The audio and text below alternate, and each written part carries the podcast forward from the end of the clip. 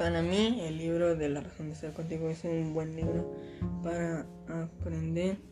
y comprender de que no debemos de maltratar a los perros y como los tratemos este es como ellos nos van a recordar. Por ejemplo si los tratamos con amor o los tratamos con odio o como los tratemos así nos van a recordar. Pero si los tratamos así muy mucho con amor ellos este si es que vuelven a nacer va más bien reencarnar van a querer regresar con nosotros como pasó en este libro